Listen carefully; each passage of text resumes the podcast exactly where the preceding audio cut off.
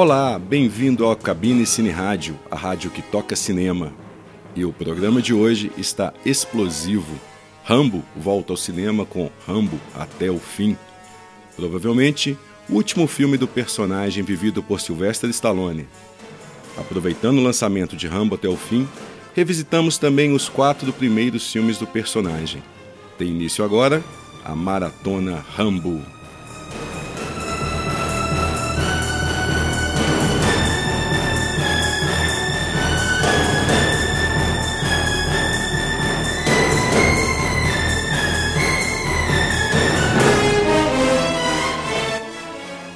Quem cresceu nos anos 80 deve se lembrar do desenho animado do Rambo e a Força da Liberdade, que passava, se eu não me engano, no show da Xuxa. A animação, claro, só avisava o personagem, que não matava ninguém, e era mais uma variação do desenho animado dos comandos em ação, os Jai Joe. Até o objetivo principal era o mesmo, que era o de vender bonequinho. Eu mesmo tinha um do Rambo e um do Coronel Trautmann, que vinha com a metralhadora com pente de cartucho e tudo mais. Mas para a molecada, o desenho era um barato, né? Inclusive contava com, com o tema musical composto pelo Jerry Goldsmith para os, os filmes do cinema. E a, a própria presença do Rambo como protagonista de animação infantil mostra que ele foi um, um dos grandes heróis daquela década.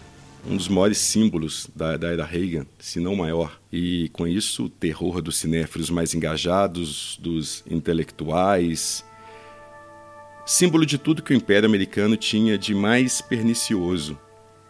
Daí a grande dificuldade do Stallone de reposicionar o personagem né, no, no, nos anos seguintes, no governo seguintes aos do, do Reagan. O Rambo parecia, e, e, era mesmo, fruto de um tempo bem específico. E entrou em dois fatores, o cronológico e o ideológico. O Rambo é um veterano da guerra do Vietnã ele foi criado pelo escritor David Morrell num romance publicado em 1972, ou seja, ainda durante o conflito. E o livro do Morrell virou best-seller na época e, e, ele é muito crítico sobre a forma que os veteranos da Guerra do Vietnã eram tratados quando retornavam ao seu país. Porque, ao contrário da, da Segunda Guerra, que foi considerada uma guerra do bem, o Vietnã foi execrado pela opinião pública. E o Morrell investigava como os ex-combatentes que voltaram da guerra mutilados tanto física quanto emocionalmente lidavam com esse desprezo. No livro, o Rambo ele era, era descrito como uma máquina de matar, que de uma hora para outra fica obsoleta.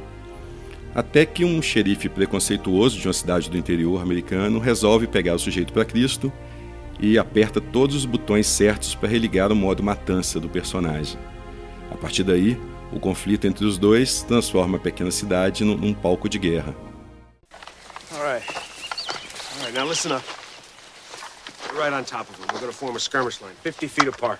And keep moving. There's no way out of here except through us. Okay. Let's do some hunting.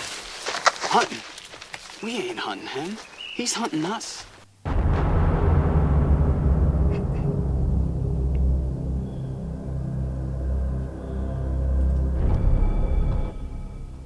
No romance do David Morrell, o Rambo não era exatamente um herói. Sim, é com quem nos identificamos, claro. Mas o Morrell deixa bastante explícito que o sujeito não bate bem, ele é quase um psicopata. Uma, uma curiosidade é que eu li o livro antes mesmo de ver o filme pela primeira vez. Nos anos 80, antes do DVD, muitas vezes era mais fácil encontrar o livro do filme do que uma cópia do filme. Eu mesmo comprei o livro numa edição de banca e na época eu achei bem legal, inclusive. Eu só fui ver o filme alguns anos depois, quando ele foi exibido no SBT. Aliás, outra curiosidade.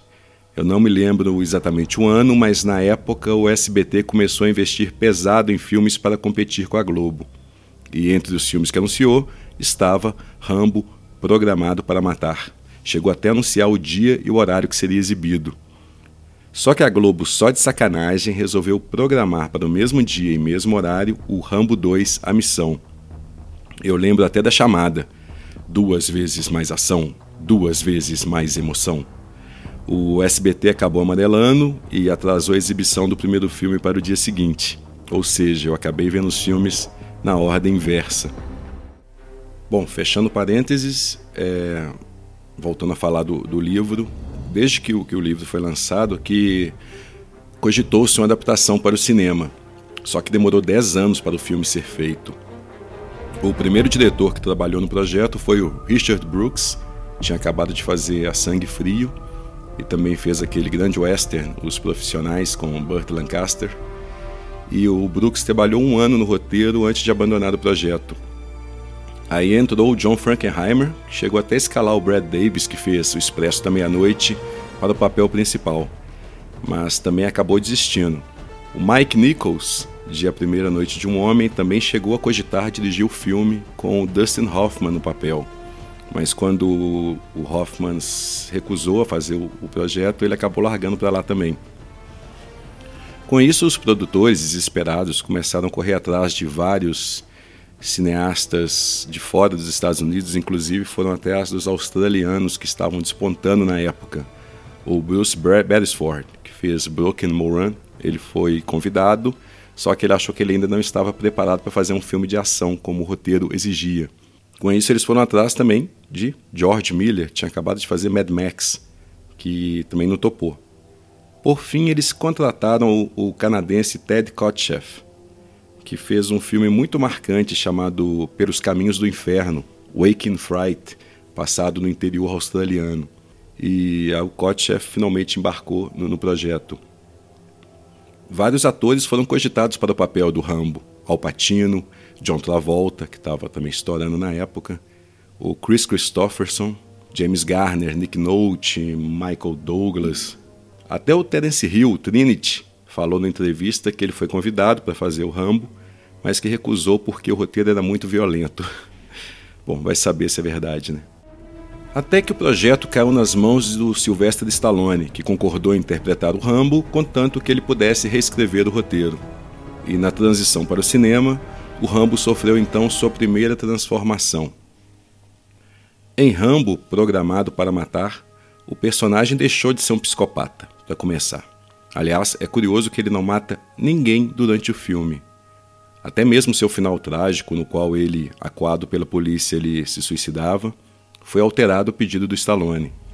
Provavelmente já de olho nas possíveis sequências, né, já que o filme foi muito bem recebido por distribuidores internacionais após uma exibição de cerca de 40 minutos.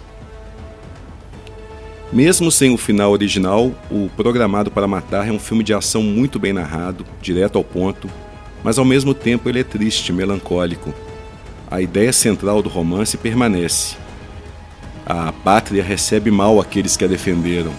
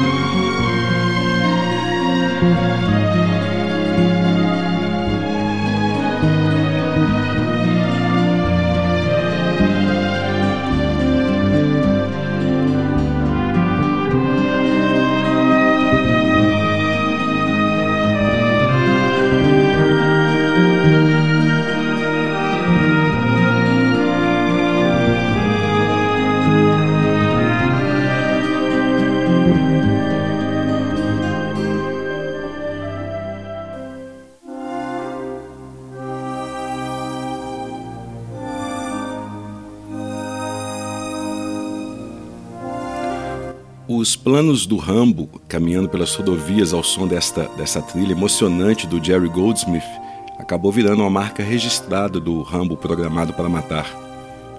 E o diretor Ted Kotcheff ele evita o quanto, quanto pode o maniqueísmo. Nisso ele é ajudado pelo grande Brian Dennehy, né, um grande ator em todos os sentidos. Ele faz o xerife Teasley, o infeliz que persegue o herói. E o, o Dennehy é, é, um ator que estava em toda parte nos anos 80. Hoje ele está meio desaparecido, mas nos anos 80 ele geralmente fazia o vilão ou o antagonista. E ele sempre conseguia tornar os seus personagens bem interessantes, bem complexos. Not so easy to survive. Still war here. Survive a war. You gotta become war. That why they pick you? Because you like to fight?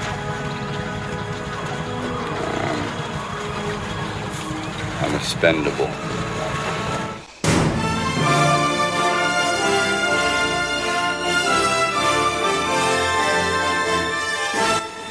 O maniqueísmo, porém, domina de vez a partir da continuação, Rambo 2, A Missão.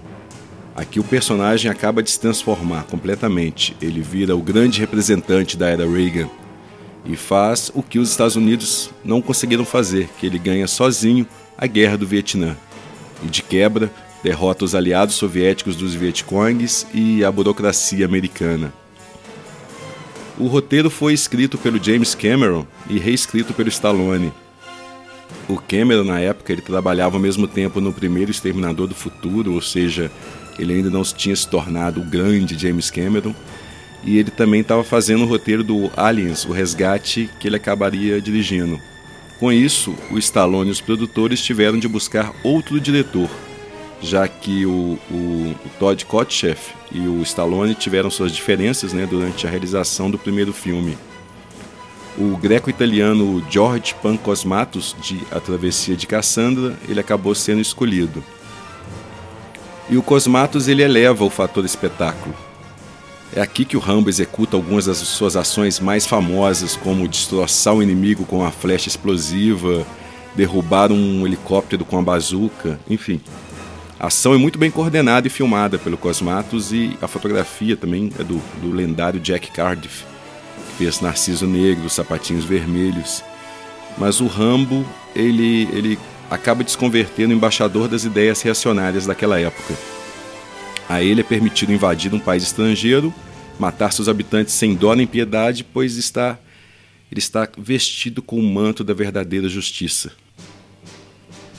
O público abraçou de vez essa concepção do herói, inclusive o público brasileiro. O filme fez um sucesso absurdo na época o Stallone e o diretor Cosmatos acabariam por trabalhar juntos novamente em Cobra, é outro que fez um grande sucesso aqui no Brasil. Are you listening? Who are you? Your worst nightmare.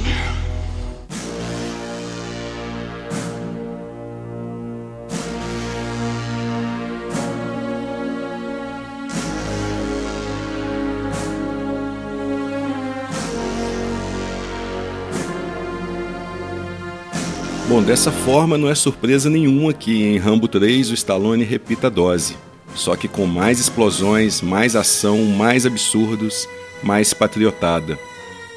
O Rambo 3 foi um dos filmes mais caros de todos os tempos até então. O filme foi feito em 88. Ele custou cerca de 63 milhões de dólares, mais que o dobro, por exemplo, do que o Duro de Matar, que foi o grande filme de ação daquele ano. O Rambo 3, inclusive, foi um dos responsáveis por desencadear de vez os orçamentos estratosféricos para as continuações de blockbusters. E no filme, o Rambo vai ao Afeganistão para libertar o seu querido coronel Troutman, que foi capturado pelos russos numa missão de espionagem. O Rambo se junta então aos rebeldes afegãos contra o exército soviético. E mal sabe ele que estes rebeldes afegãos formariam a base do Al-Qaeda no futuro ou seja, segundo o cinema, o Al-Qaeda aprendeu tudo sobre atentados e terrorismo com o Rambo. O Rambo 3 sofreu vários problemas na produção. O diretor original, Russell Mulcahy, de Highlander, ele foi demitido e foi substituído pelo Peter MacDonald, que era um experiente diretor de cenas de ação, mas que nunca tinha, recebido, é, nunca tinha assumido a direção principal de um filme antes.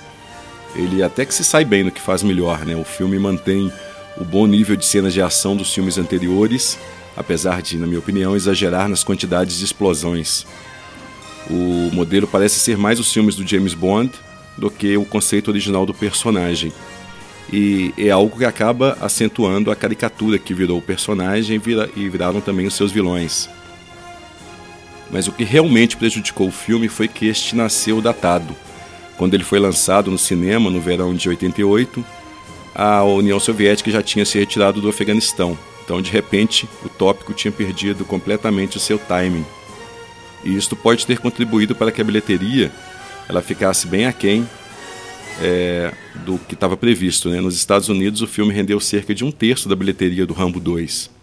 A renda no resto do mundo empatou os custos, mas o estrago já tinha sido feito.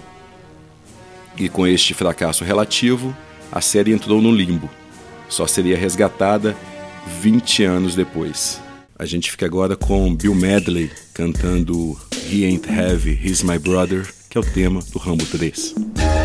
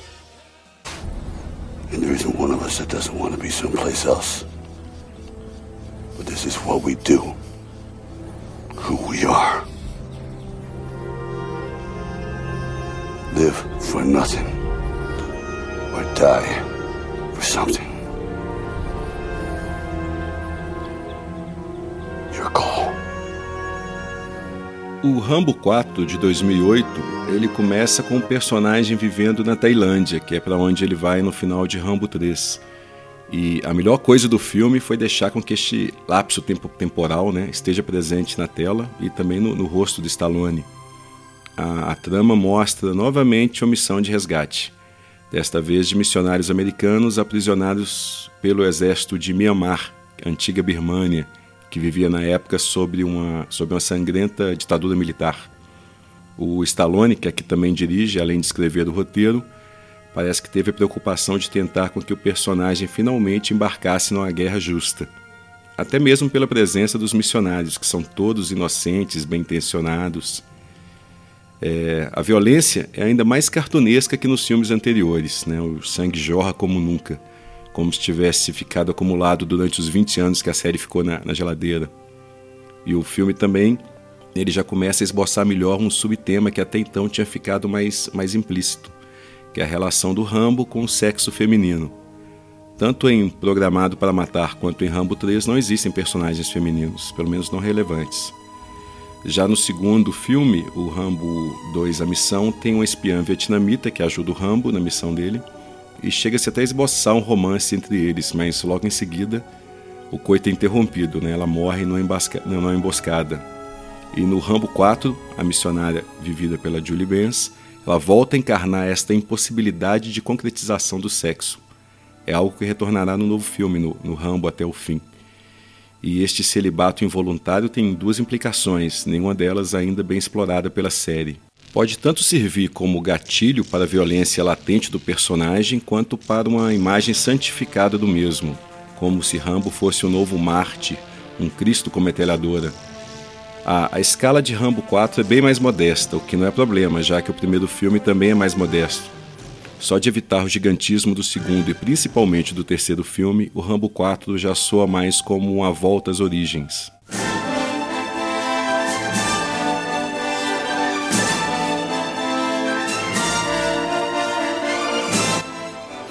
Que nos leva ao novo Rambo, até o fim.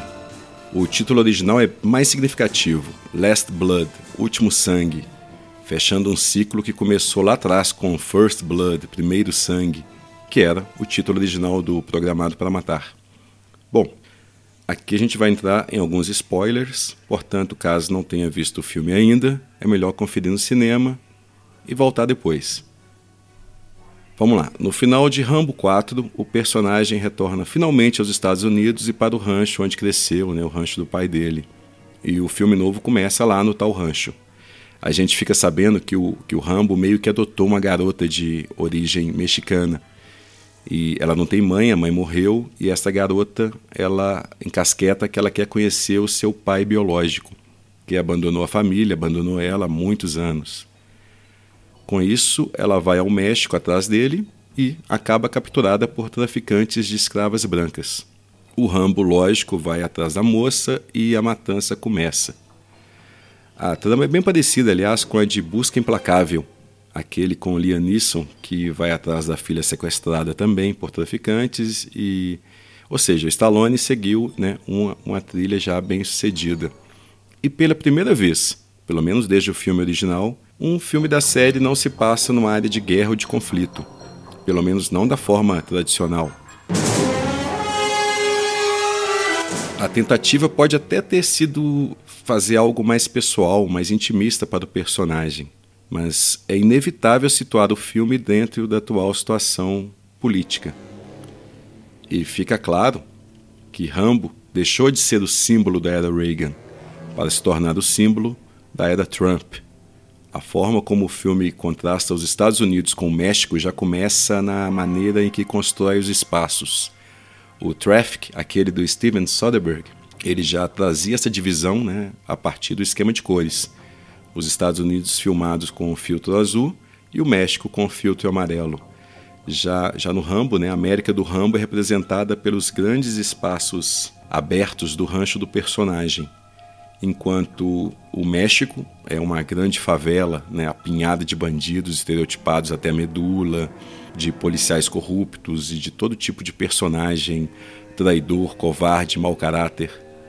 Não deixa de ser surpreendente esse tipo de abordagem, até mesmo pelo ponto de vista comercial, porque é uma opção tão equivocada, tão ofensiva, que fica até difícil de acreditar no que a gente está vendo.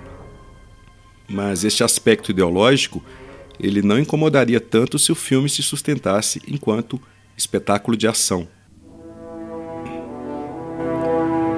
Aliás, já seguindo a linha revisionista dos anteriores, afinal o Rambo já tinha ganhado a guerra do Vietnã, espantado os soviéticos do, do Afeganistão, então, seguindo essa linha revisionista, eu até compraria a ideia central aqui, que é de fazer uma espécie de novo Álamo, só que desta vez com a vitória dos americanos ou do americano sobre os mexicanos.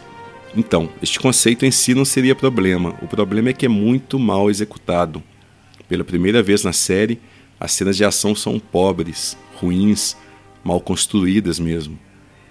Logo na sequência inicial, por exemplo, isso já fica, já fica bem claro, bem explícito. A, a gente vê o Rambo como voluntário tentando salvar alguns personagens de uma espécie de tsunami no meio da floresta. Mas é tudo tão escuro, tão mal montado, que fica até difícil dizer exatamente o que está acontecendo. O clímax, então, é, é, abrupto, é completamente destituído de tensão, o que é uma pena, já que até chegar no, no clímax, tanto Stallone quanto o diretor Adrian Grunberg, ele tomam, tomam seu tempo para construí-lo, para prepará-lo, e de repente a gente pergunta: é só isso? Eu, eu não cheguei a ver o filme de estreia na direção do tal do Grunberg, o Get the Gringo, com Mel Gibson, que saiu aqui como plano de fuga. Mas é um sujeito que tinha muita experiência como assistente de direção de filmes como Amores Brutos, o, o próprio Traffic, o Apocalipto, a série Narcos. Aliás, a série Narcos é, o, é como se fosse o modelo para este novo filme do Rambo. E o Grunberg até constrói um, um miolo bem brutal, bem chocante. A partir do momento em que a mocinha passa a ser prostituída e os vilões injetam a heroína na moça, né, até, até o momento da fuga dela com Rambo, que termina de forma até surpreendente com a morte da garota. Me lembrou um pouco pela crueza o Operação França 2 do Frankenheimer, que é um filme que eu gosto muito e acho até bem, bem subestimado. Enfim, mas é muito pouco para poder sustentar o, o, novo Rambo como um todo. Talvez o filme tenha sido prejudicado por um orçamento limitado ou até mesmo pela interferência do estúdio. Vai saber, né? Só sei que o resultado lembra muito tanto estética quanto conceitualmente aquelas produções diretas para vídeo que o Wesley Snipes e o Van Damme faziam na época de Vacas Magras. Será que o Rambo vai ter uma nova, nova oportunidade no cinema?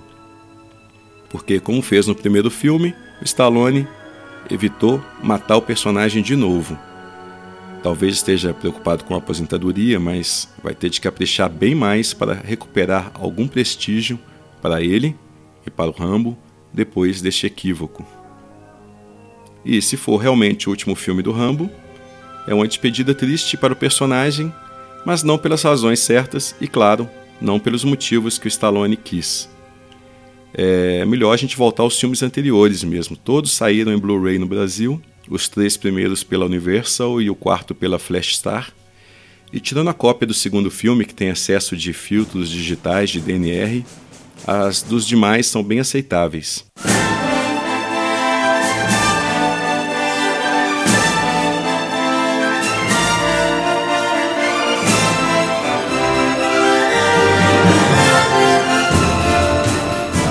É isso aí, pessoal. Eu sou Carlos Quintão, falando direto da Cabine Cine Rádio.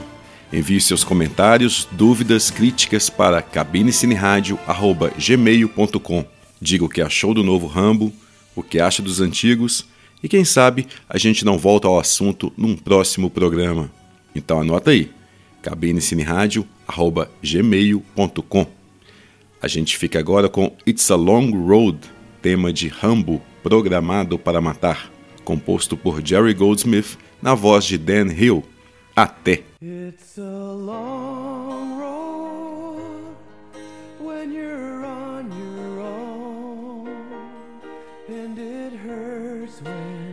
they tear your dreams apart and every